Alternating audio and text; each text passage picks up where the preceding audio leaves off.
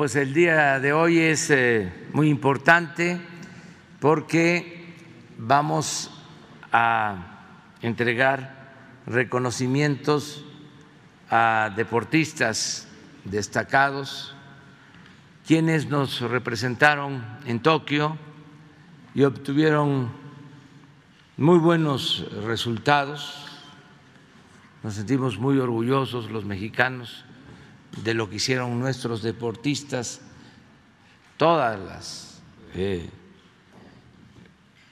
delegaciones, sobre las dos delegaciones que participaron en eh, los eh, Olímpicos de Tokio.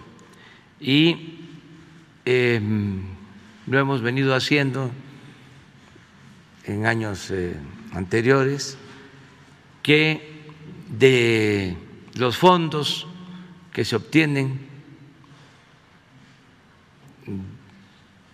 lo que recupera el gobierno de lo que eh, se obtiene de manera mala vida por la delincuencia de cuello blanco o la delincuencia organizada, de esos fondos se eh, destinan recursos para apoyar al deporte, como también de esos fondos se destinan recursos para apoyar a la gente más humilde, a la gente más pobre.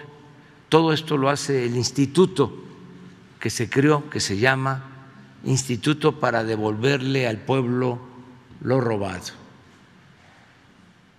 Ahora eh, nos ayuda la Lotería Nacional, porque hay bienes que no se pueden vender fácilmente. Sin embargo, si se rifan,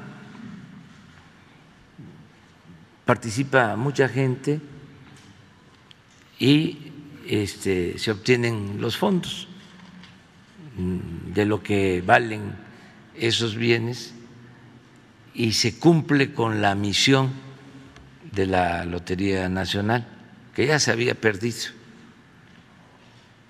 que era la asistencia pública, el ayudar al desarrollo del país. Y ya sabemos todos de la importancia que tiene el deporte. No solo es una actividad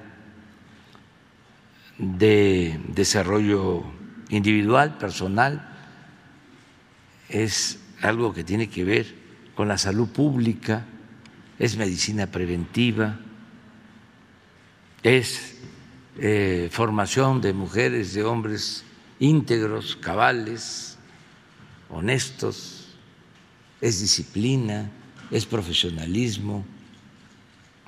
Entonces, por eso, en el último sorteo se logró recaudar fondos que se van a entregar a todos los integrantes de la representación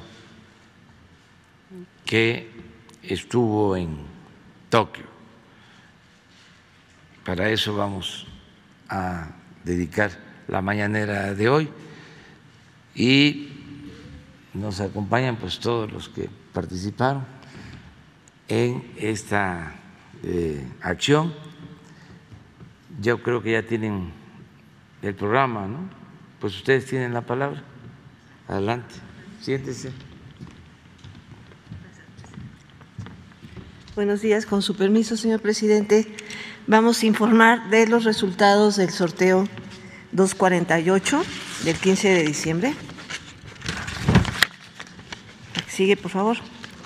Bueno, se vendieron dos millones, eh, se imprimieron dos millones de cachitos, de los cuales se vendieron 773.358 a un precio unitario de 250 pesos. El importe de la venta total fue de 193 millones 339 mil 500 pesos. De eso, Eh, los premios, lo que se va a pagar en premios son 144 mil 144 millones 250 mil pesos, que incluye los pagos en efectivo y en especie. Se pagan también impuestos de 14 millones 726 mil 850. Se le pagan también comisiones e incentivos a todos nuestros billeteros por 25 millones 134 mil 135 y el remanente es de 9 millones 228 mil 515. Sumando el remanente más los pagos en premios, el resultado final del sorteo es de 153 millones 478 mil 515 pesos.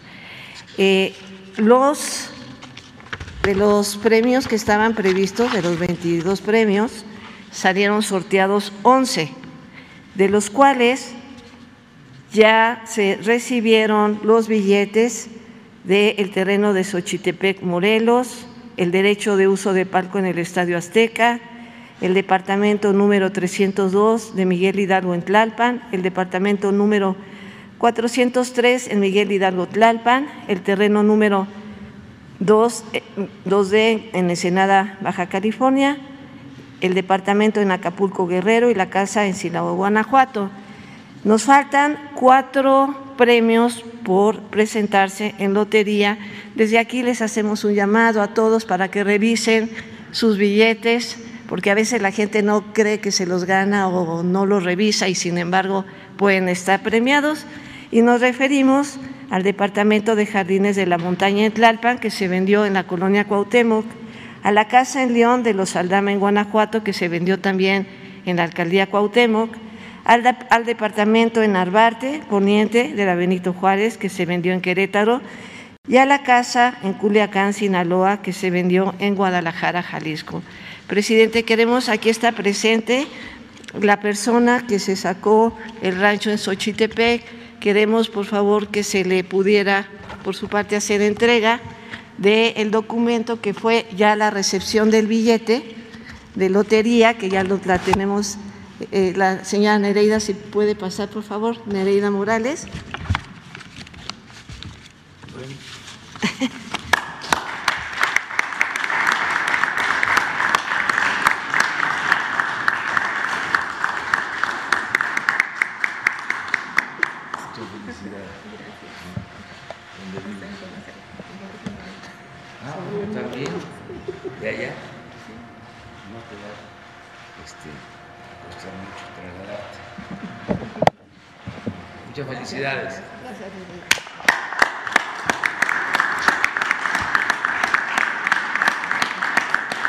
Es, todo, señor presidente. Muchas gracias.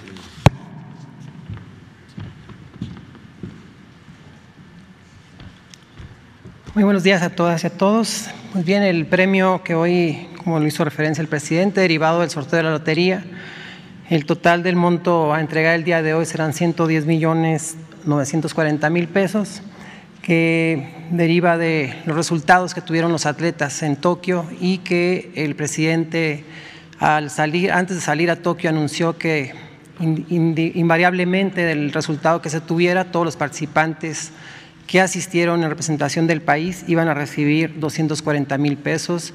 Esto implica que todo el equipo es acreedor a este monto, incluido entrenadores y deportistas. El monto para el oro es de 480 mil pesos, para la plata es de 420 mil pesos y para el bronce es de 300 mil pesos. El total de deportistas que hoy recibirán el estímulo será 364. Hoy nos acompañan solo seis de ellos que se encuentran aquí presentes y el resto será dispersado a través de sus cuentas bancarias. Eh, solo 60 que no pudieron acreditar su cuenta de banco será vía cheque, que será el caso de los que se encuentran aquí presentes, y que en el transcurso del día debe cumplirse con el 100%.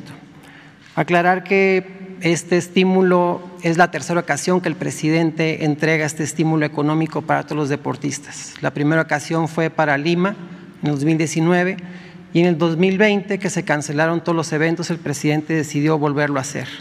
Por lo tanto, esta ocasión, en la edición de Tokio, pues entrega a quienes participaron en representación de México y que en total eh, la cantidad de estímulos que entrega el presidente dan una cifra de 783 millones 863 mil pesos, que de verdad hay que reconocerlo, es la primera vez en la historia del deporte que se entrega este tipo de estímulos a quienes representan al país, como lo dije, invariablemente de sus resultados, medallas o no, y que debe ser motivo de estímulo y de orgullo para todos quienes representaron a nuestro país en el certamen internacional de los Juegos Olímpicos y máximo para quienes obtuvieron metales. Presidente, nos acompañan aquí seis de, los medallistas de convencionales y paralímpicos. Ahora, entregar los cheques.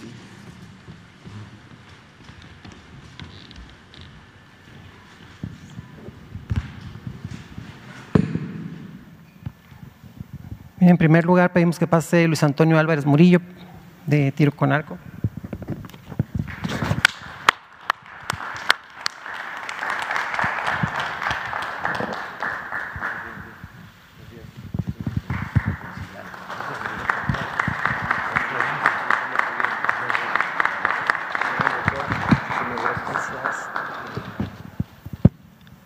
Ahora pedimos a Aremi Fuentes Zavala. Ella de qué fue?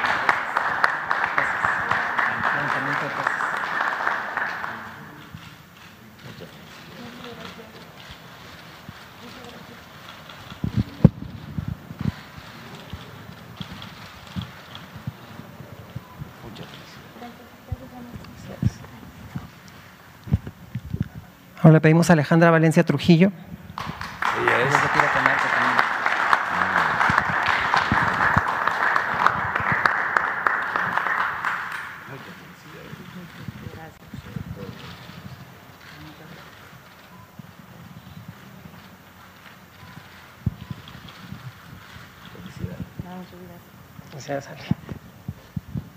Le pedimos a Juan Diego García López.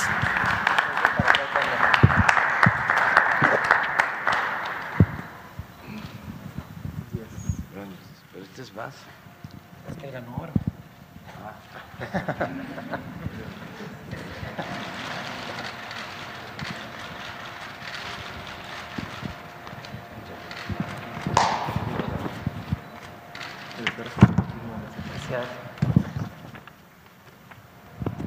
Ahora le pedimos que pase a Jesús Hernández Hernández.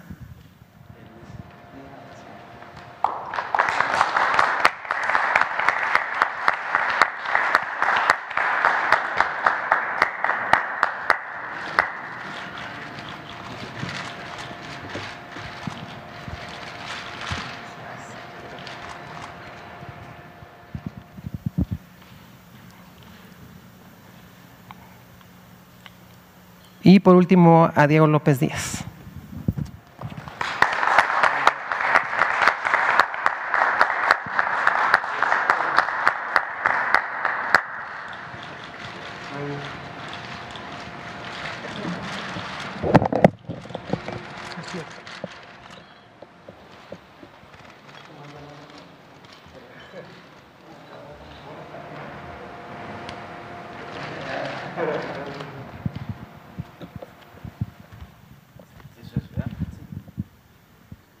Muchas gracias a ustedes, al director del Instituto para Devolver al Pueblo Robado, eh, al ingeniero Esquer, que nos ayuda mucho, a la directora de la Lotería Nacional y a la directora del deporte. Y felicidades. Este es un pequeño reconocimiento para todo el esfuerzo que llevan a cabo ustedes, sus familias, sus amigos, sus entrenadores, todo lo que hacen. Un aplauso.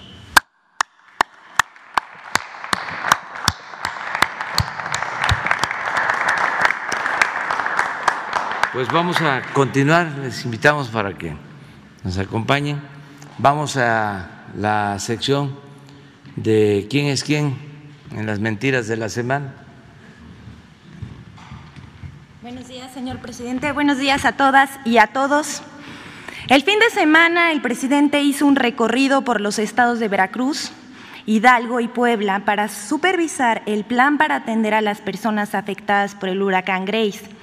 En el municipio de Huauchinango, en la Sierra Norte de Puebla, un grupo de personas inconformes por no haber recibido ayuda irrumpió en la reunión de trabajo. Algo nunca visto en nuestro país. El presidente Andrés Manuel López Obrador atendió directamente su reclamo, habló con ellos de frente y les explicó puntualmente que los apoyos a damnificados se harían sin intermediarios. Además, les informó que serían atendidos. Cuando les preguntó a los pobladores si querían que le dieran la ayuda a las organizaciones para que ellas las repartieran, respondieron al unísono que no. Y cuando les informó que serían atendidos por dos secretarios, le aplaudieron. Sin embargo, Muchos medios de comunicación solo resaltaron el hecho del portazo y hasta dijeron que el presidente fue abucheado. Los testimonios y los videos de esa reunión desmienten completamente estas versiones y notas que son absolutamente falsas. Son desinformación. En cambio, sí hubo medios que destacaron el hecho de que la protesta fue pacífica que el gobierno optara por el diálogo, permitiendo la libre manifestación de ideas y el derecho a disentir. Este gobierno que encabeza nuestro presidente Andrés Manuel López Obrador respeta, promueve y promueve la libertad de expresión y de manifestación. Con su actitud, el presidente se ganó a la gente, a la protesta y a, la que protestaba y a la que pudo mirarlo en los videos que circularon a través de las redes sociales. Bueno, ahora vamos a pasar a nuestra sección. La primera nota se llama Campaña de mentiras, ataques e interpretaciones mañosas sobre reforma eléctrica enviada por el presidente al Congreso de la Unión. El pasado viernes primero de octubre, el presidente Andrés Manuel López Obrador envió al Poder Legislativo una reforma constitucional en materia eléctrica que beneficiará a todos los mexicanos no solo a los consumidores, sino a los empresarios de todo el país. Sin embargo, medios de comunicación como Reforma, El Universal, Proceso, entre otros, sobre todo en redes sociales, emprendieron una cruzada para desinformar en torno a la reforma eléctrica. Que si se va a nacionalizar la industria eléctrica, lo que no es verdad. Que si le va a expropiar sus empresas a los privados, lo cual es falso y hasta montando una campaña de miedo que va a subir las tarifas eléctricas, que se va a afectar con las energías limpias, que se va a destruir el medio ambiente. Todo ello es más falso que los robots que replican las notas en redes sociales. Aquí vemos ejemplos. Reforma es el ejemplo ideal de cómo se tergiversa la propuesta del gobierno federal para desinformar. Usa los titulares de las notas para cambiar la idea de la información por ejemplo, en la nota de la página 6 de esa edición que vemos aquí en la pantalla, del pasado sábado 2 de octubre, publican, reviven monopolio. Señala que la Comisión Federal de Electricidad volverá a ser el monopolio público de la generación, conducción, distribución y abasto de la energía eléctrica. Monopolio es una de las palabras que más se repitió, pero vamos a ver qué dice el diccionario. Monopolio. Concesión otorgada por la autoridad competente a una empresa para que ésta aproveche con carácter exclusivo alguna industria o comercio. Ejercicio exclusivo de una actividad con el dominio o influencia consiguientes. En realidad, no hay ningún monopolio. La iniciativa del presidente respeta el estado actual del mercado eléctrico en que 54% de la electricidad es producida por la Comisión Federal de Electricidad y el 46% por las empresas privadas. Otra nota, nota del reforma titulada Plantean controlar las empresas privadas dando la impresión de que la comisión va a intervenir a las empresas cuando en realidad se propone que la comisión asuma el control del sector eléctrico, pero las empresas podrán generar y vender energía, solo que cambiarían las reglas que hoy solo favorecen a las empresas privadas. Por ejemplo, las reglas actuales privilegian la compra de energía a empresas privadas y precios elevadísimos dejando a las, a las generadoras de la Comisión Federal de Electricidad en segundo lugar, que además tiene que subsidiar los costos no pagados por los privados. Aquí vemos las reacciones de ciertos sectores que tuvieron mucho eco en los medios, como por ejemplo el financiero, aquí lo vemos en la pantalla, dice que la Comisión Federal de Electricidad no puede producir el 54% de la electricidad. Aclaramos que la capacidad actual de la Comisión Federal de Electricidad es justamente 54% de la electricidad que se consume en México. Sin embargo, las reglas de la reforma energética de 2013 la obligan solo a distribuir el 38%, dejando a los privados el 62%. Además, a precios altísimos. Esas reglas van a cambiar por unas de verdadera competencia, porque además los privados no pagan los costos de transmisión ni de distribución. Veamos algunas reacciones. Por ejemplo, el Consejo Coordinador Empresarial em, dice que para ellos la aprobación de esta iniciativa marcaría un punto de no retorno, generando daños irreversibles a la economía de las familias, al medio ambiente, a las finanzas públicas y a la competitividad del país. El Instituto Mexicano para la Competitividad se pronunció en el mismo sentido. Todo lo que le preocupa al Consejo Coordinador Empresarial y al IMCO no ocurrirá, como lo aclara la propia iniciativa. El objetivo principal es garantizar el abasto de electricidad y los mejores precios para los consumidores.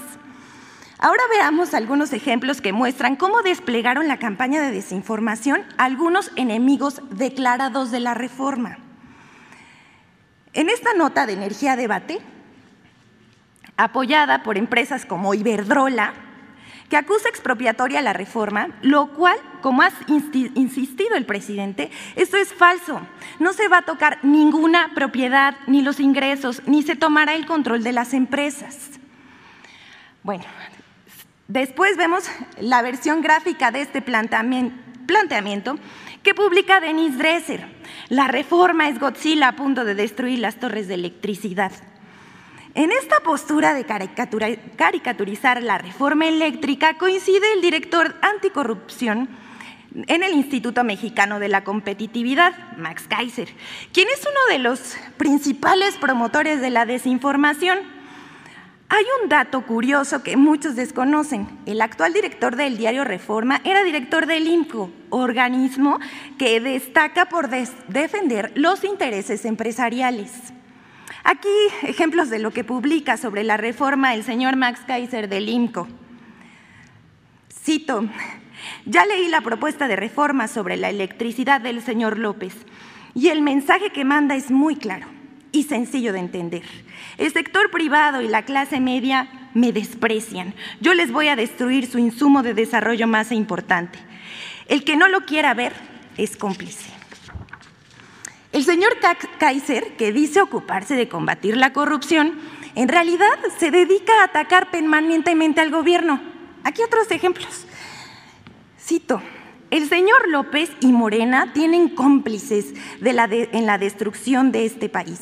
Los legisladores que avalan sus locuras, los gobernadores que se pliegan, los expertos, analistas, comunicadores e intelectuales que callan los empresarios que se agachan, los porristas que arropan y atacan. Y un ejemplo más de su seriedad. Para rematar, algo que muestra que Kaiser se dedica de tiempo completo a denostar y atacar al gobierno, torciendo los hechos y desinformando al ciudadano. Es un derecho sin duda, pero es que para, para que la gente vea la supuesta calidad de argumentos y ataques a la reforma. Regálame 20 y te explico cómo silencia el señor López a sus críticos criminalizando igualmente, eh, ilegalmente, problemas con el fisco, lo cual es ridículo y hasta uno podría reírse de no ser porque hay gente que cree esos ataques. Hasta aquí. Pero es ese nivel de la crítica que difunde noticias falsas disfrazadas de análisis. La siguiente, por favor. La mentira deliberada que se da como un hecho sin desparpajo. Si no fuera porque es una falsedad que ha circulado mucho, no la pondríamos. Con motivo de la gira del presidente por la Ciudad de México la semana pasada, circuló un ataque burdo al mandatario con una mentira muy evidente, pero que se difundió mucho. Que el presidente llegó al acto en un automóvil Jetta, pero que supuestamente no viajaba en ese auto, sino en una camioneta. Pero eso es totalmente falso. El aclaramos que el presidente viaja en un auto compacto cuando está en la ciudad. Y aquí vemos algunos tweets de los que se reprodujeron. Y bueno, hasta aquí nuestra sección del quién es quién en las noticias de la semana. Muchas gracias, señor.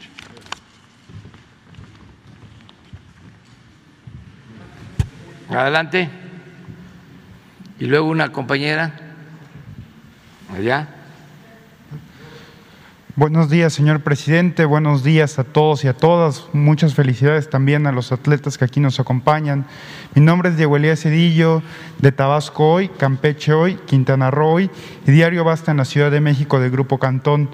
Señor presidente, aprovechando la coyuntura de ver lo que los sorteos de su gobierno ha hecho y también las, las políticas implementadas por el Instituto para devolverle al pueblo lo robado, le preguntaría, presidente, si tiene planeado en la segunda etapa de su gobierno seguir con los sorteos de todos los, bueno, de, las posesiones que eran desmedidas de los gobiernos anteriores.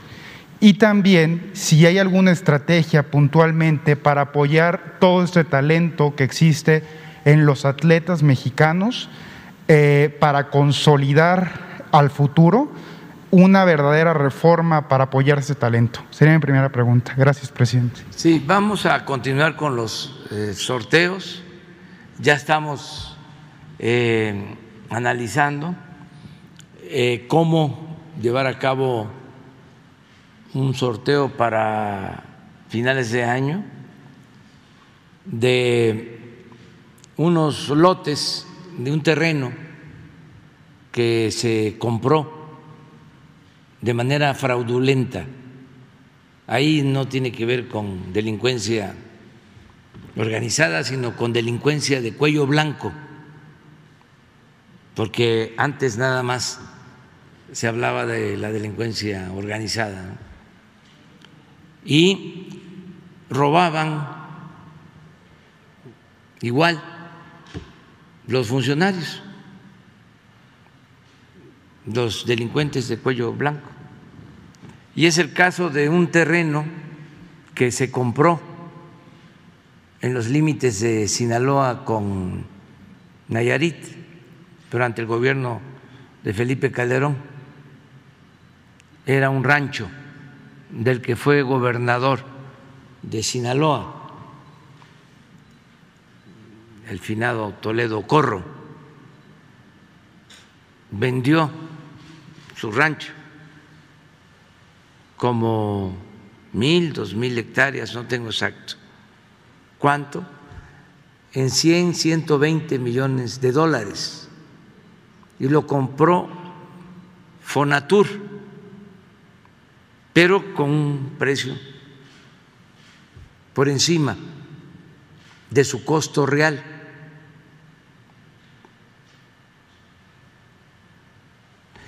supuestamente para llevar a cabo un desarrollo turístico, pero no es el lugar más apropiado. Se pudo haber adquirido terreno de Mazatlán al aeropuerto de Mazatlán. Este terreno está del aeropuerto de Mazatlán casi a una hora hacia el sur. Entonces, fue un fraude, una tranza. Y ya llevamos tiempo con el terreno, nadie lo quiere adquirir. Y tiene una playa. Entonces, lo que estamos pensando es fraccionarlo. hacer lotes en el terreno y rifarlo, aun cuando no podría ser en un solo sorteo, porque tendríamos que sacarle lo que costó, 100, 120 millones de dólares, como 2.500 millones de pesos. Tendría que ser como tres o cuatro sorteos para sacar lo que se pagó y no perder. Y ese dinero lo queremos destinar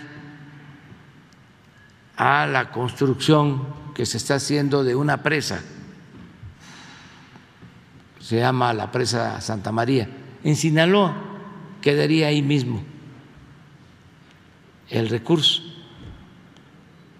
Y es para que pues se proteja a los pueblos de inundaciones, se genere energía eléctrica limpia con agua, se rieguen las tierras y haya agua en los pueblos para el consumo doméstico.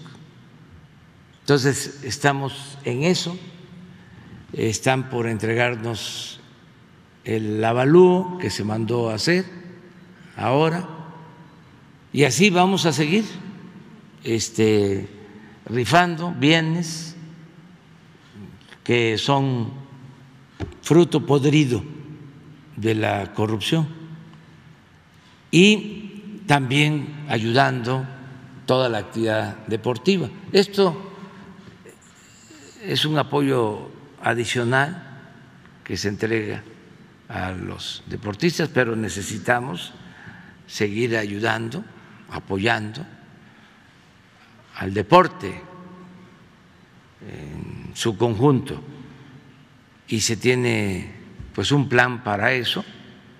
Ana Guevara va a continuar trabajando con este propósito. Muchas gracias, presidente. Ahora, con base en la reforma energética que usted ha venido planteando para consolidar el nacionalismo de este sector energético en el país, en particular lo que es la CFE. Eh, recientemente, señor presidente, a su vez, al comentario que usted empleó el día de ayer sobre que el PRI decidiera si irse sobre la política salinista o la política del general Lázaro Cárdenas o también del presidente, del expresidente López Mateos, eh, trasciende que un grupo de diputados puntualmente del Partido Revolucionario Institucional han mencionado que no todos en, ese partido en particular son neoliberales, sino que también hay diputados, hay legisladores nacionalistas. Sin embargo, pues obviamente existen todas estas premisas que hay en San Lázaro sobre lo que marca el dirigente de bancada, etcétera.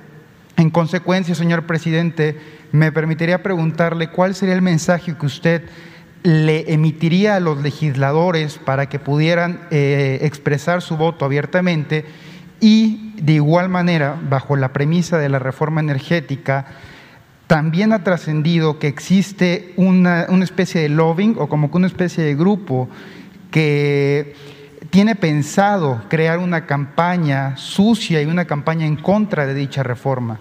También que se están preparando una serie de amparos por salvoconducto de bufetes de abogados eminencias en este tema, internacionales y nacionales. Aprovechando esto, presidente, ¿cuál sería su mensaje tanto para los diputados como para este grupo que tiene este carácter tendencioso sobre esta reforma energética? Gracias, presidente. Bueno, yo creo que es una muy buena oportunidad para la transparencia, porque antes no se informaba, la gente no se enteraba de lo que decidían arriba, de las reformas que hacían a la Constitución para beneficio de particulares, en contra del interés del pueblo, de la nación. Ahora tenemos la posibilidad de informar en estas conferencias no es para presumir, pero son muy vistas por todos los ciudadanos, mucha gente, hasta los que no nos quieren, aunque este, hagan coraje, eh, las ven.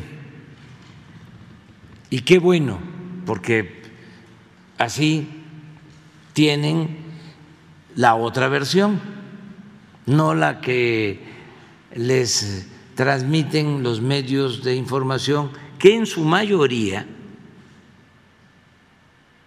están eh, al servicio de los que antes se sentían dueños de México y se dedicaron a robar, a saquear, y que por eso pues están inconformes. Los entiendo perfectamente. Imagínense medios de información que no pagaban impuestos o se los devolvían y que además recibían dinero para quemarle incienso al presidente, para aplaudirle al presidente. Costaban carísimos los aplausos. Eh, entonces, no había información, muchísimas cosas se desconocían. Ahora no, ahora tenemos posibilidad de informar. Con esta reforma eléctrica, pues se va a informar lo que hicieron con la llamada reforma energética, que la gente no supo. Vamos a poder reconstruir los hechos, desde cómo echaron a andar una campaña en medios costosísima, en donde decían que si se aprobaba la reforma energética iba a bajar el precio de la luz, que iba a bajar el precio de los combustibles. Incluso para aprobar esa, esa reforma energética, sobornaron, le dieron dinero a legisladores para que votaran. ¿Qué sucedió? Pues se benefició a empresas, sobre todo extranjeras. En el caso de la industria eléctrica, la empresa más favorecida es una empresa española, Iberdrola, que ya lo dije ayer y lo voy a seguir diciendo, porque quiero que se enteren todos los mexicanos, porque no lo sabían. Esa empresa contrató a la señora que estaba de secretaria de Energía del gobierno de Calderón.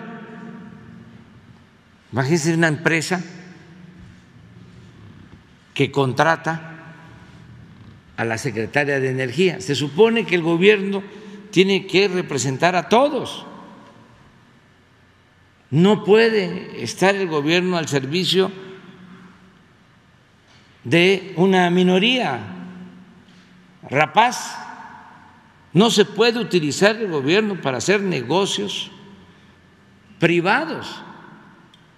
Los únicos negocios que deben de interesar a los funcionarios públicos son los negocios públicos. Entonces, muy vivos, abusivos, ventajosos, los de esta empresa contratan a la señora, que tenía, desde luego, como todos los funcionarios, información privilegiada, pero no solo eso, termina el gobierno de Calderón y lo contratan a él como consejero de Iberdrola. Entonces, así dominan todo el mercado eléctrico. Veinte años atrás, hasta Cedillo, la Comisión Federal de Electricidad era la que distribuía toda la energía eléctrica. No había empresas particulares. Y la Comisión Federal atendía bien a todos los usuarios. Desde que el presidente López Mateos tomó la decisión en 1960 de nacionalizar la industria eléctrica, se electrificaron todos los pueblos de México. Y hasta en los pueblos más apartados hay luz. Y así estuvo desde 1960 hasta que llega Salinas y empiezan con las privatizaciones a entregar los bienes de la nación y del pueblo a particulares. se empieza a llevar a cabo una reforma, primero a una ley secundaria, ni siquiera a la Constitución, para empezar a entregar concesiones a empresas particulares, hasta que se reforma la Constitución y al mismo tiempo de manera perversa, contraria al interés nacional, empiezan a dejar en el abandono las plantas de generación de la Comisión Federal de Electricidad para que se convirtieran en chatarra. Y el mercado lo fuese acaparando las empresas particulares, extranjeras. Y lo que querían era que fracasara, que se arruinara la Comisión Federal de Electricidad para dejar el mercado de la industria eléctrica a las empresas particulares, sobre todo extranjeras. Entonces empezaron a hacer modificaciones a la ley y a impedir que las plantas de la Comisión Federal de Electricidad generaran energía eléctrica y a que subieran a la red eléctrica primero la energía eléctrica que producían las particulares y luego las de la Comisión Federal de Electricidad. Les voy a poner un ejemplo sencillo, fácil de entender, hasta dónde habían llegado. Tabasco se inundaba, entre otras cosas, porque como no se le permitía a las presas, a las hidroeléctricas, del río Grijalva generar energía que turbinaran, que pasara el agua para generar energía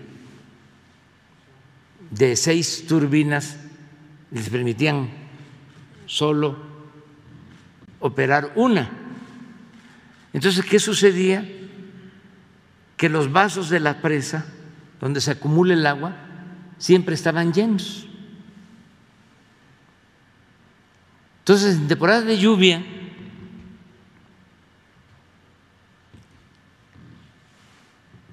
se tenía que soltar agua, porque si no reventaba la presa. En este caso, la última presa del Grijalva, Peñitas.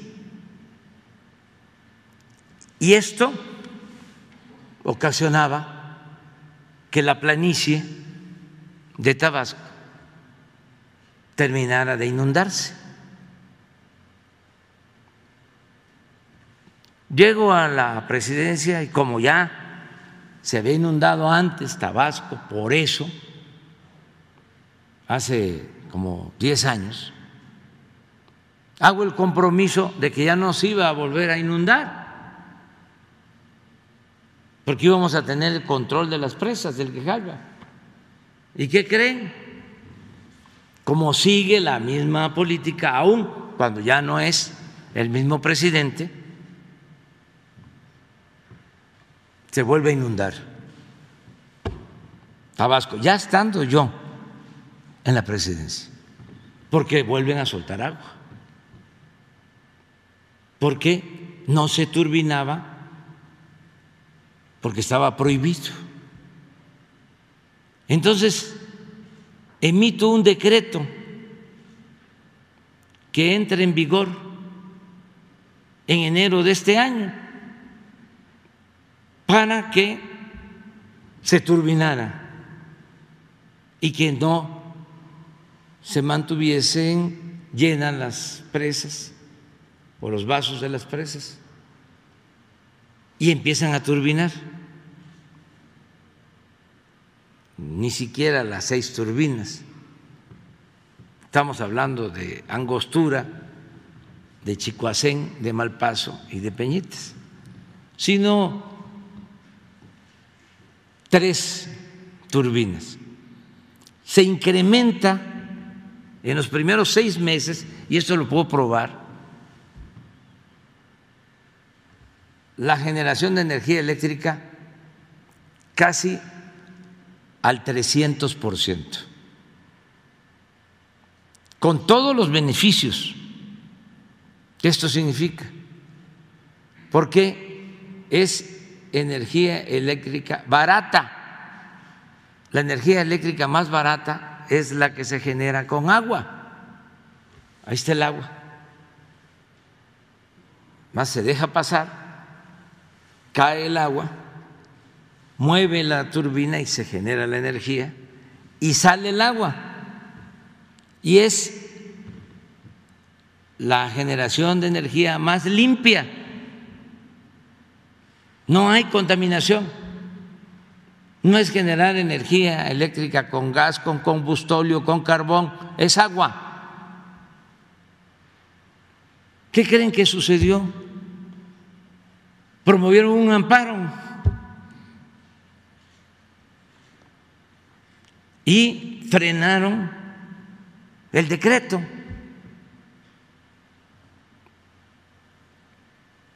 para volver a llenar los vasos, porque no les importa a ellos que se inunde un pueblo, una región, un estado, varios estados no les importa que se beneficie la gente, que no aumente el precio de la luz. A ellos lo que les importa es el lucro. Entonces se sentían los dueños y como compraban a los funcionarios, los cooptaban, pues hacían lo que querían. México era tierra de conquista, se dedicaban a saquearnos. Entonces eso ya se terminó. Sin embargo, pues se oponen a estas reformas. ¿En qué consiste la iniciativa que estoy enviando a la Cámara de Diputados, que ya envié? Pues en que haya un equilibrio, que el 54% de la energía eléctrica lo genere la Comisión Federal de Electricidad y que el 46% las empresas privadas. No se afecta a ninguna empresa, no se expropia a ninguna empresa. Es nada más mantener un equilibrio para que la Comisión Federal pueda salir adelante porque ahora solo está subsidiando a las empresas particulares. comprándole energía eléctrica a precios elevadísimos a las eh, compañías extranjeras, pero además con el truco de que esas compañías particulares no pagan por la transmisión de la energía eléctrica que producen. Es un subsidio que tiene que pagar la Comisión Federal de Electricidad. ¿Y de quién es la Comisión Federal de Electricidad? Es del pueblo, es de todos los mexicanos. Y no es posible que estas empresas, como no pagan por la transmisión y tienen subsidio, pues entonces empresas comerciales como OXO, para ser claros, porque todo esto es lo que vamos a dar a conocer, pagan menos por la luz que lo que paga un hogar de una clase popular o de una clase media. Entonces vamos a explicar todo esto. Es importantísimo que se conozca. El lunes próximo, el secretario de Gobernación con todos los miembros del Gabinete de Energía van a explicar de manera sencilla para que todos estemos informados y conozcan en qué consiste la iniciativa para que la campaña de publicidad que están financiando los eh, corruptos, porque no les puedo llamar de otra manera, eh, sea contrarrestada con información.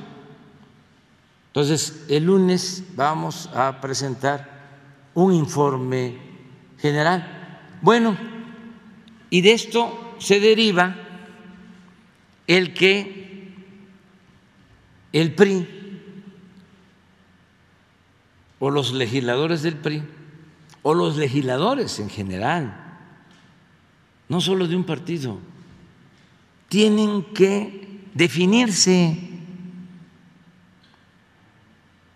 tienen que eh, colocarse en su sitio.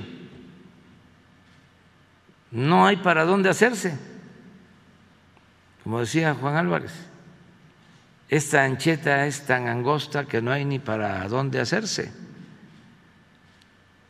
¿Estás a favor de las empresas extranjeras que reciben subsidio? Y que nos pueden llevar a una crisis de apagones o de aumento en las tarifas, como está sucediendo en España. Allá están padeciendo de incrementos en el cobro de la luz y con todo respeto, los gobernantes como están al servicio de esas empresas se quedan callados, no hacen nada, les tienen miedo, son empleados, como era antes aquí. Los gobernantes no representaban al pueblo, sino a los grupos de intereses creados. Entonces, en España hay un gran problema porque tienen que pagar mucho por la luz.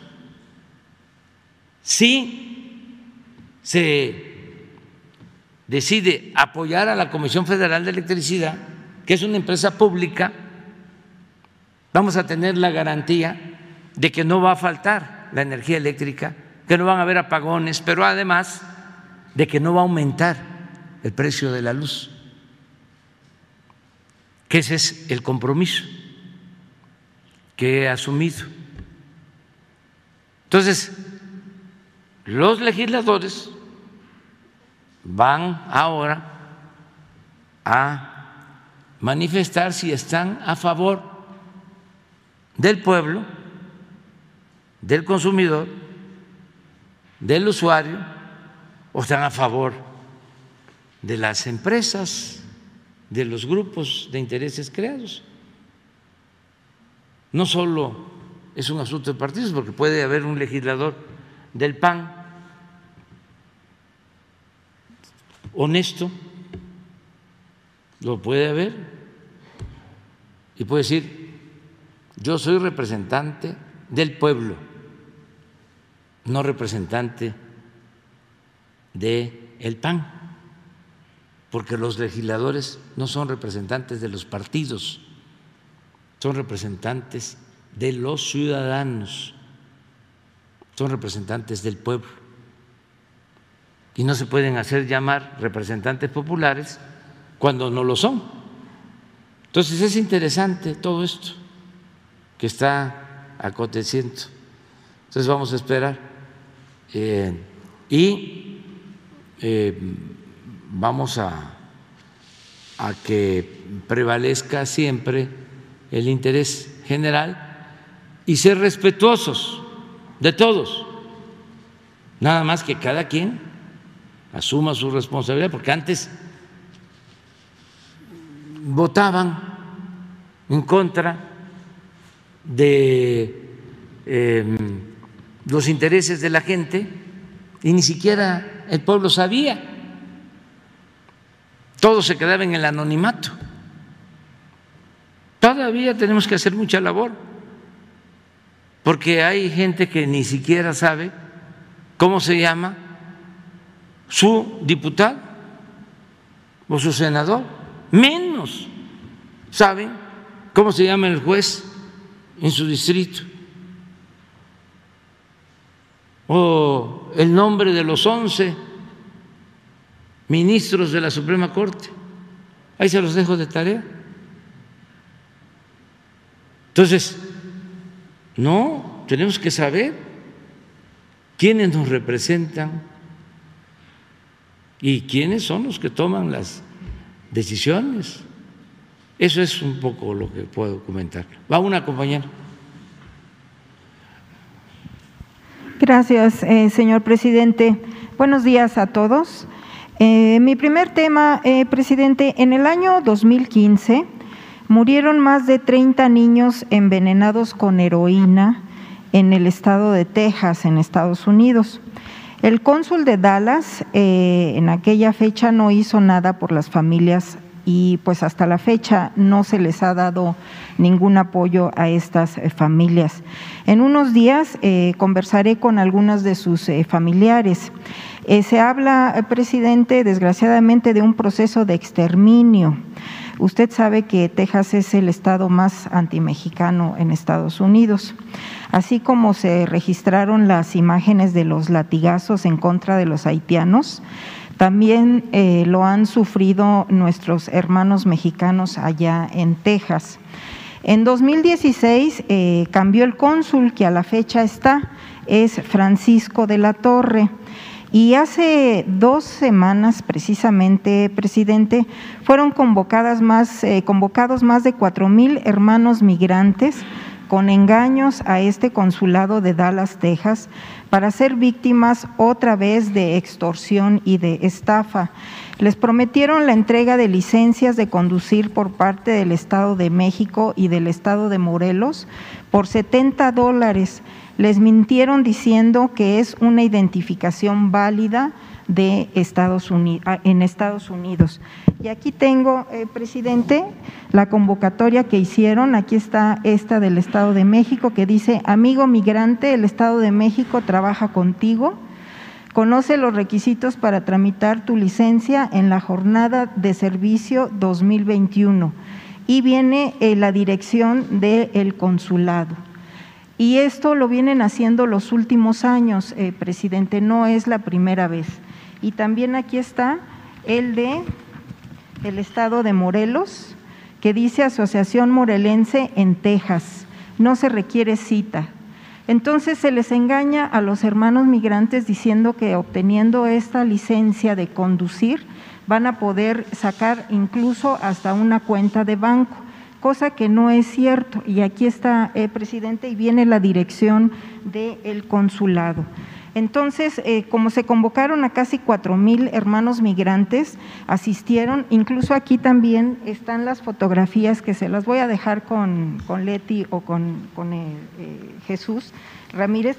Aquí están, fueron más de cuatro mil hermanos migrantes haciendo las colas en el, en el consulado. Llegaron algunos líderes migrantes y lograron impedir que siguieran pagando los 70 dólares en el propio consulado nada más eh, se dieron como 200 eh, licencias. Entonces, eh, presidente, pues desgraciadamente siguen estos abusos en, el estado de, en el consulado de Dallas y, bueno, pues estas malas prácticas se continúan. ¿Qué se puede hacer al respecto, presidente? Esta sería mi primera. Bueno, primero, pues que todos estemos informados, que no nos dejemos engañar que no nos este, manipulen, que estemos muy despiertos. Ya este, la gente está muy informada, desde luego, eh, cuando se trata de la regularización de la cuestión migratoria, pues eh, hay mucho interés y por eso abusan estos eh, coyotes. Pero todos tenemos que estar informados y si hay eh, duda o les ofrecen que les van a entregar esas licencias, hay manera de preguntar siempre, ya sea en relaciones exteriores, en los mismos consulados, y este no descalificar a todos los trabajadores de el servicio exterior.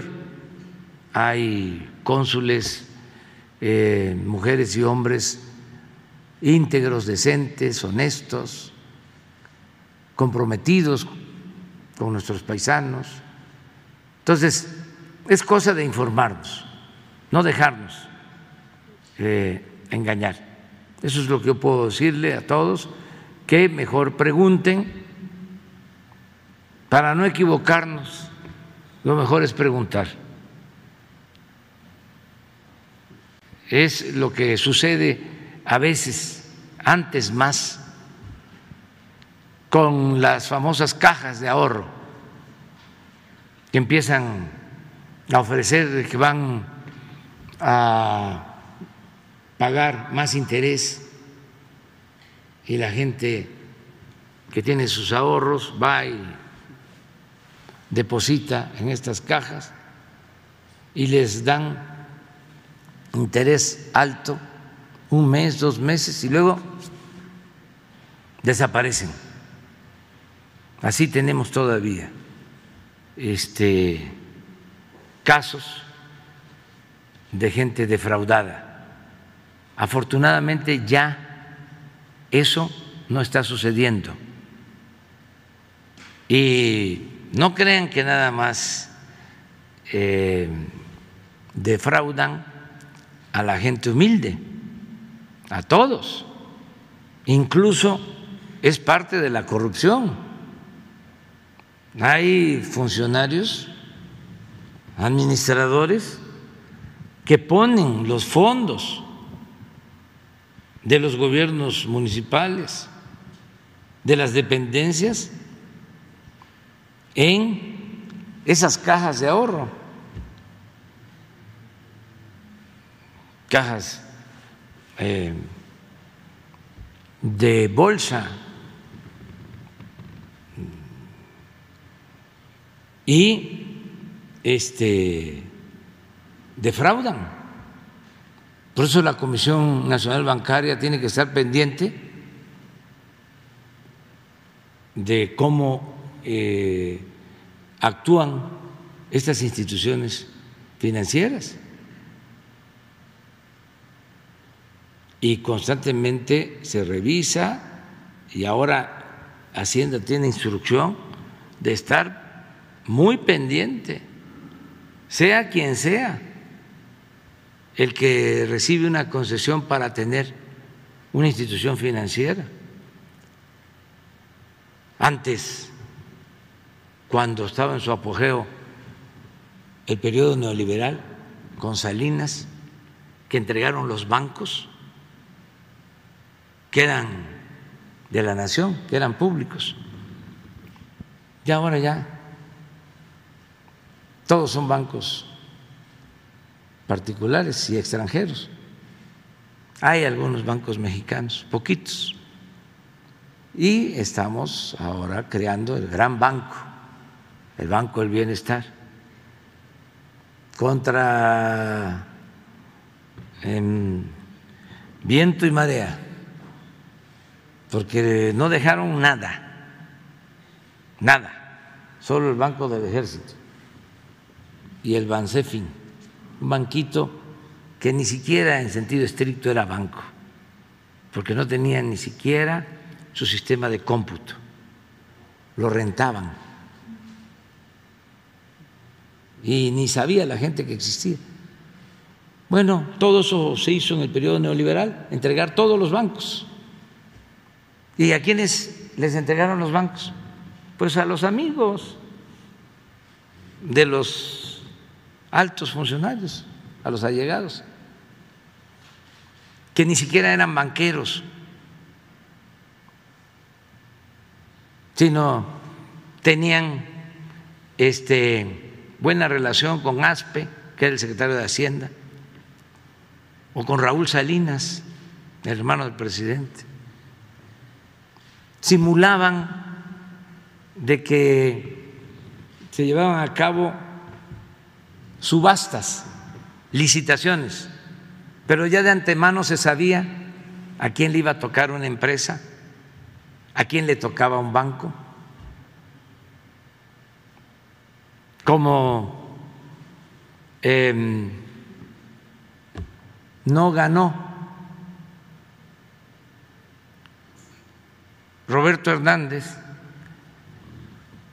que quería quedarse con teléfonos de México, le dieron como premio de consolación Banamex. Y así al que quería Banamex y no le tocó, le dieron Bancomer.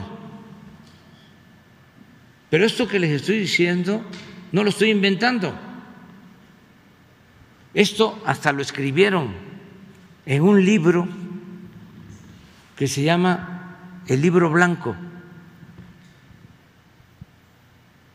De repente desapareció el libro, ya ahora no se consigue.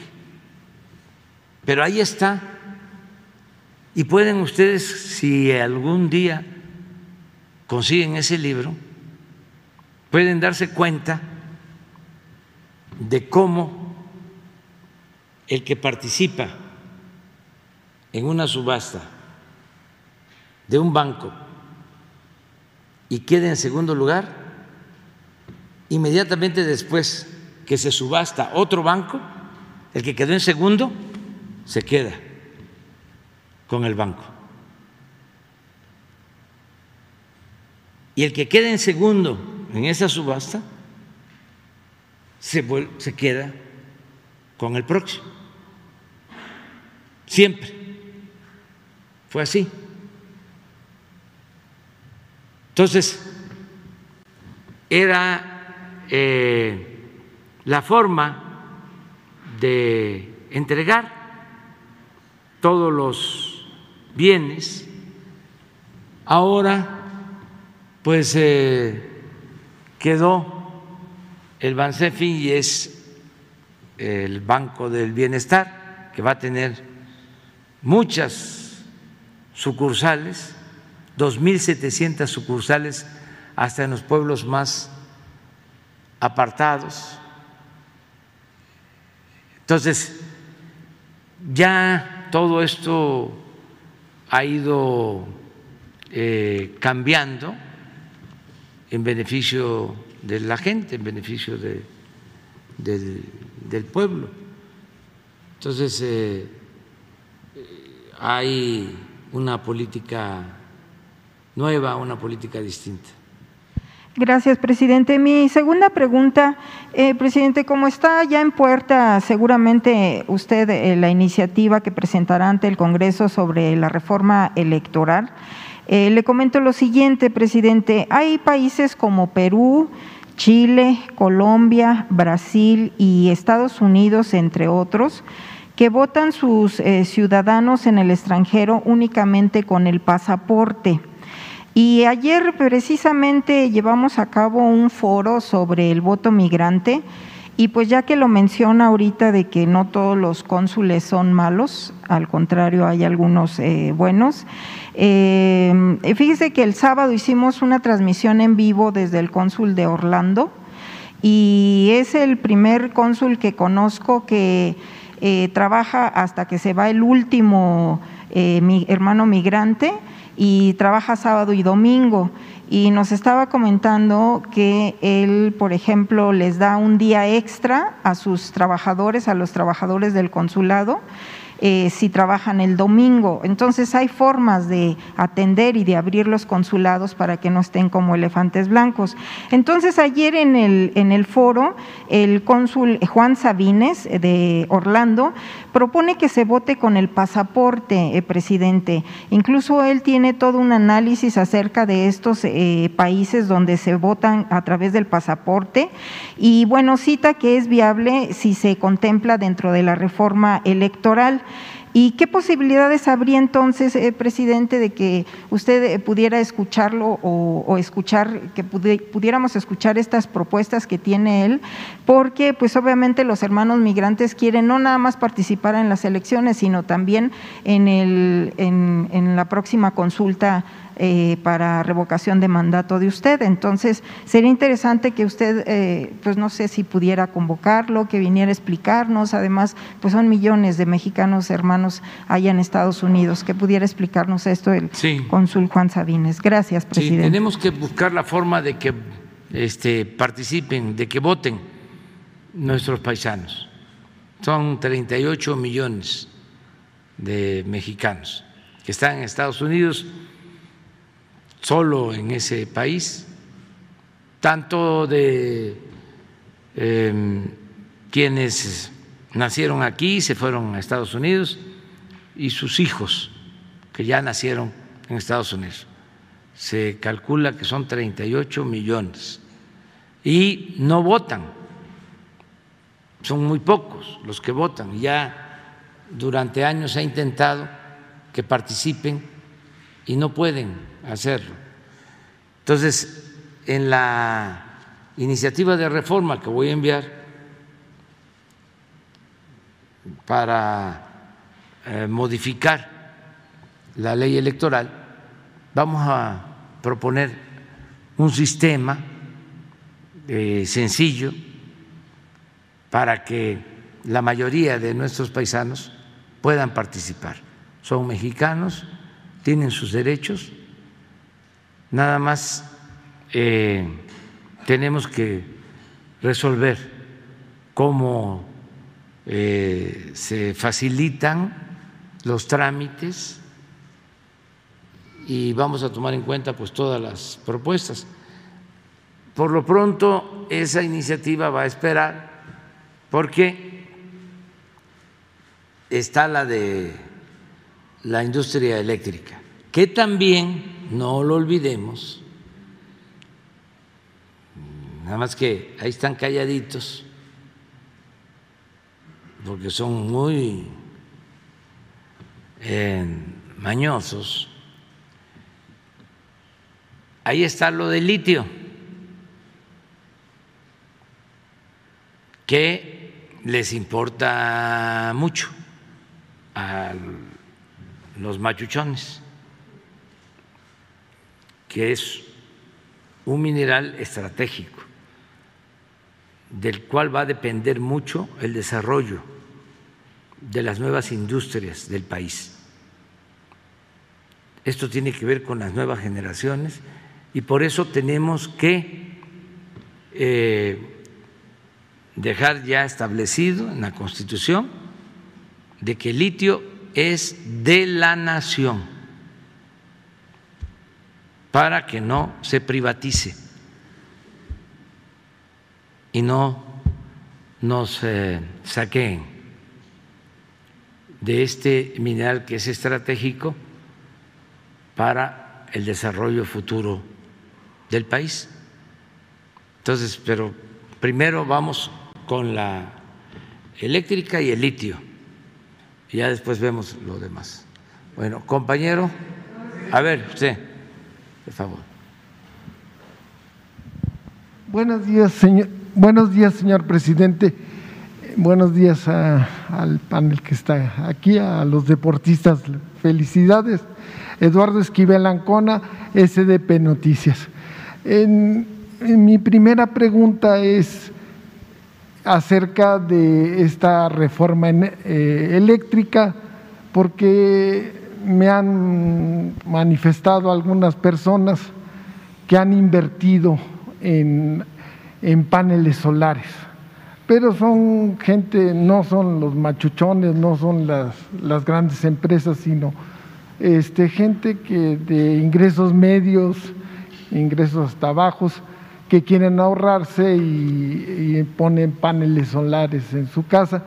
Y entonces están preocupados porque ha habido la, pues ya sabe cómo son estos eh, columnistas y no, les van a quitar su, eh, su, concesión, su concesión y, este, entonces eso es para aclararlo, porque estos columnistas, aparte de esto, que le meten miedo a la gente, este, están diciendo que eh, ayer me dio mucha risa un, un profe, uno que, un catedrático de una institución de superior, muy prestigiada de economía y que decía que en el, en el periódico el, Economista que, pues que iba a haber subsidios eh, cruzados con su reforma, con la reforma que está planteando eh, la cuarta transformación y que, que con esta, este, pero este, y que daño al mercado, distorsiones al mercado. Si el, mercado, como está actualmente el, eléctrico, está distorsionado, pues es un monopolio privado, una empresa española el que tiene eh, el abasto. Entonces, quisiera que, si me pudiera aclarar esta situación de si se les va a quitar este estos permisos que tienen de autoabasto. No, no, este, eh, yo eh, espero que con el paso del tiempo se vaya aclarando más, se conozca la iniciativa, como se va a explicar aquí a detalle, y si se necesita lo vamos a hacer diario, vamos a estar informando para que se conozca bien. Y en efecto, hay en las redes sociales y en los medios convencionales mucha desinformación, pero es por lo mismo. Es que eh, reparten mucho dinero los Iberdrola y todos ellos. Eh, y tienen campañas para asustar para espantar y mienten como respiran. Y eh, parece mentira, pero eh, quienes eh, tienen más nivel académico que podrían tener más acceso a información, enterarse, pues son los eh, más manipulables por estas campañas. Entonces vamos a estar informando constantemente. Ayer estaba yo viendo un Twitter de Pedro Miguel, que es eh, pues un hombre muy inteligente, tan inteligente que apoya la cuarta transformación, este, y tiene en su casa tiene paneles. Y no se Y- lo van a quitar. Y no, se- pero puso algo, a ver si lo tienen. ¿Eh? ¿Sí, sí lo vistes? Sí. Y él, este, eh, pues, eh, lo ve con sentido del humor. Porque la verdad, eh, son muy ingenuos, los eh, manipulan a muchos.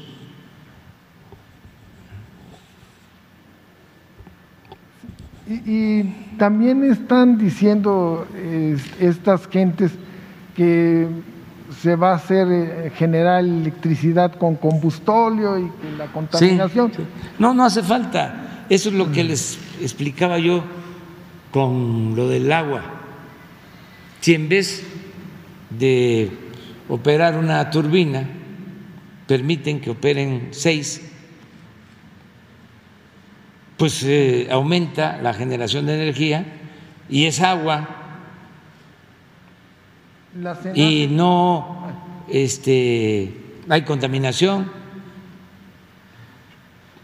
Incluso hay este, lugares, eh, países como Estados Unidos, Alemania, están produciendo energía con carbón. ¿Qué dice? Mira, así está asustadísimo. Mira la cara. Aquí muerto de susto porque la dictadura castrochavista me va a expropiar mis paneles, ¿verdad? y No hay que perder el sentido del humor, no hay que enojarse. es que también no hablan los eh, estas gentes aparte de que malinforman y que solo combustóleo no hablan de que 14 hidroeléctricas se están modernizando y es una inversión de mil millones de dólares Sí, de, por parte de la comisión. Sí. No hablan tampoco de la energía solar, eh, la construcción de la planta de energía solar que se va a hacer en, en Puerto Peñasco, en Sonora. Y entonces esta es una de la, pues, la malinformación y, sí, y se va a poder cumplir con los acuerdos de París. claro. Y eso y es- este y no hablan de que eh, estamos plantando mil cien millones de árboles como nunca en la historia de México. Es el programa de reforestación más importante del mundo. No hay en ningún país del mundo un programa de reforestación que significa una inversión de 1.400 millones de dólares. Ni Estados Unidos, ni Canadá, ni China, ni Rusia están destinando 1.400 millones de dólares a la reforestación, a sembrar un millón de hectáreas de árboles maderables para contrarrestar lo del cambio climático. Pero no es eso, o sea, no eh, son eh, argumentos. Lo que no suena lógico suena metálico. Este es el asunto. Les hablaba yo de cuando entregaron los bancos. No terminé de decirles que entregaron los bancos en la época de Salinas a los amigos y le entregaron un banco a una gente que nunca había sido banquero ni había trabajado en nada relacionado con las finanzas. Son de esos que surgieron como nuevos ricos. Ya ven cómo salían camadas de nuevos ricos cada tres años, cada seis años. Entonces cuando le dan el banco, dicen que expresa. Y yo que siempre soñé con robarme un banco, y ahora me lo entregan para que yo lo maneje. Pues así era. Entonces, el gobierno estaba dedicado a facilitar el saqueo, el robo. Por eso es el enojo, pero hay que tranquilizarnos, hay que serenarnos todos, no molestarnos y eh, seguir debatiendo en paz, con tranquilidad. Somos distintos, no podemos ser iguales. Solo en las dictaduras hay un pensamiento único. La democracia es pluralidad, es garantizar el derecho a disentir, que todos podamos este, debatir, manifestarnos, expresarnos, todo. Ahora hay hasta insultos, pero no pasa de eso. Y es una transformación profunda, como la independencia, como la reforma, como la revolución. Nada más que lo estamos logrando y tenemos que aplaudir por eh, el comportamiento de todos lo estamos logrando de manera pacífica, sin violencia, porque eso es lo peor que hay, la violencia. Entonces, hasta los conservadores, aquí aprovecho para eh, decirle a todos los que este, simpatizan con nosotros de que cuidadito con eh, hacerle daño a otra persona por pensar distinto, hay que respetar. No me gusta la palabra tolerancia, me gusta más la palabra respeto. Eso también lo digo porque la senadora Lili Telle se queja de que está siendo acosada, pues está mal que se haga eso. Somos libres, cada quien este, puede expresarse, manifestarse.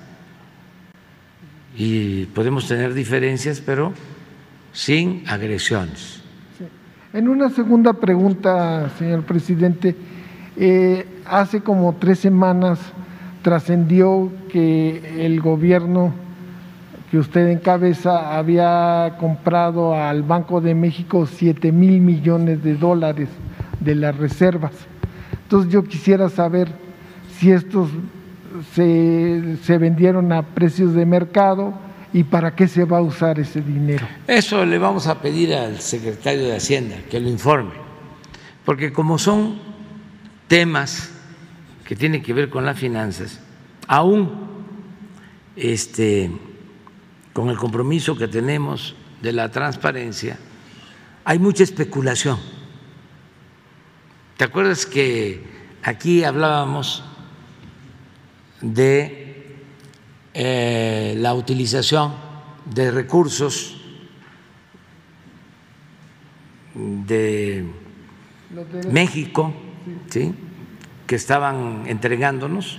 Los derechos especiales de sí y que estábamos pensando en eh, la posibilidad de comprar bonos para pagar la deuda y en especial la deuda de Pemex. ¿Saben qué pasó? Que aumentaron los intereses en los bonos de Pemex. Nada más porque están los fondos llamados buitres. Los especulativos. Especulativos. Entonces, nada más que no contaban de que no era como ellos imaginaban. Sí, y en ese- Pero andan este, queriendo robar sin trabajar. O sea, este, todo es pura especulación. Sí. No cabe duda que el dinero es, antes se decía, este, la mamá del diablo, pero ahora con el lenguaje de la diversidad es la mamá y el papá del diablo, ¿no? el dinero. Siempre cuando sale este tema no dejo de dar el consejo a todos y de manera especial a los jóvenes que se alejen lo más que se pueda del dinero, de lo material, porque eso es una tentación y no necesariamente significa felicidad. A veces es la perdición, lo material. La felicidad, no hay que olvidarlo, es estar bien con uno mismo, estar bien con nuestra conciencia y estar bien con el prójimo. Esa es la verdadera felicidad. No lo material, el lujo barato, las marcas. No, no, no, no, no, no. no. Qué barbaridad. De la ropa, los relojes, de mal gusto. Y que conste que no estoy en contra de quien con esfuerzo, con trabajo, de conformidad con la ley logra un patrimonio, siempre lo he dicho, merece respeto, porque no todo el que tiene es malvado. Pero este el lujo, eh, la ostentación es eh, de mal gusto, es ofensivo. Y si nos podemos alejar de eso, mejor. No quiere decir que no se busque tener lo necesario, los ingresos que se requieren para eh, educar a los hijos, para que no le falte nada a la familia. Pero llega a ser tanta la ambición que el dinero se convierte en un dios y se vuelve un asunto enfermizo. Mi último libro cuento de cómo un funcionario de Hacienda en la pasada administración, un alto funcionario, este acumuló mucho dinero, bastante dinero. Entonces, termina el gobierno, se queda con muchísimo dinero y su esposa con eh, quien la cuidaba, un almirante, no un oficial de mediano rango, sino el más alto. Planean, fíjense esto, asesinarlo para quedarse con el dinero. Pero como imaginan de que la mamá del funcionario iba a reclamar la herencia y también los hermanos, se comete un horror, algo este, tremendo. La señora invita a su suegra, a sus cuñados a una comida y entra un comando y los mata a todos, menos a ella. Para que nadie reclamara la herencia y se quedaran con todo. De veras que algo espeluznante. Eh, se logró detener a la señora, el almirante está prófugo, pero fíjense a qué extremos se llega. Entonces a una gente que uno quiere, a un hijo, a una gente cercana, ¿cuál es el mejor consejo? del dinero. Este es mejor la pobreza que la deshonra. No hay que ambicionar así lo material, el dinero. Eso no es la vida, eso no es la felicidad. Y no quiere decir que no se tenga para lo básico, se puede tener para la alimentación y para el vestido y para el transporte y para también la distracción y para el disfrute. Pero como decía Juárez, la justa medianía, no la ambición y de querer también triunfar a toda costa, sin escrúpulos morales de ninguna índole, y estar pensando que eso es viveza. Qué astuto es, qué eh, abusado es el tranza, el eh, que utiliza las influencias, ya se coló. Y tiene muy buen padrino. Y tiene buenas agarraderas.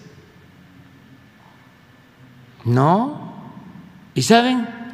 Eso afortunadamente no tiene que ver con nuestras culturas, no tiene que ver con nuestro pueblo, no tiene que ver con nuestras familias.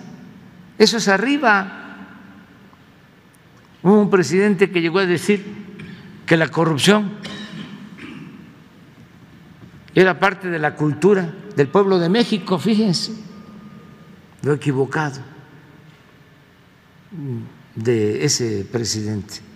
No, en el pueblo hay una gran reserva de valores culturales, morales, espirituales. Nuestro pueblo, nuestras familias. Eso es lo que hay que estar exaltando. Y mucho trabajo con los jóvenes. Mucho trabajo. Eh, el querer imitar por eso hablo del aspiracionismo, la ropa de marca, eh, las alhajas, eh, los carros últimos modelos. Y por eso también eh, muchos toman el camino de las conductas antisociales por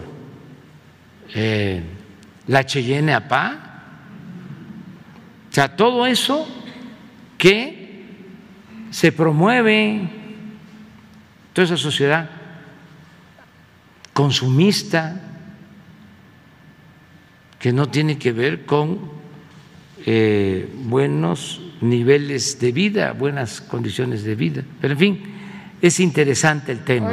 Una, nada más una aclaración este, sobre los derechos especiales de giro, el gobierno de Argentina eh, hizo las gestiones contables con el Banco Central de ese país y ya esos cuatro mil millones de, dólares que les dio el Fondo Monetario Internacional ya lo pusieron en el presupuesto de este año. Entonces, eh, la idea... Es en todos lados, en todos lados, en todos los países, en la mayoría de los países, que me desmientan si estoy diciendo algo que no sea cierto, los del Banco de México. Sí, es que... En todos los países esos recursos son de la hacienda pública. Porque son las cuotas que pagan. Sí, sí. Pero ya no quiero hablar más de eso por lo de la especulación. Y nosotros tenemos un secretario de Hacienda de primera, Rogelio Ramírez de Lao. Es un profesional y él está atendiendo este asunto. Ya nos vamos, ya. Ya. Nada más, nada más nos queda nada más. A ver, miren, a todos los, todos los deportistas, todos, todos, todos, todos, todos, todos, todos, todos, un aplauso, ¿no? Un aplauso.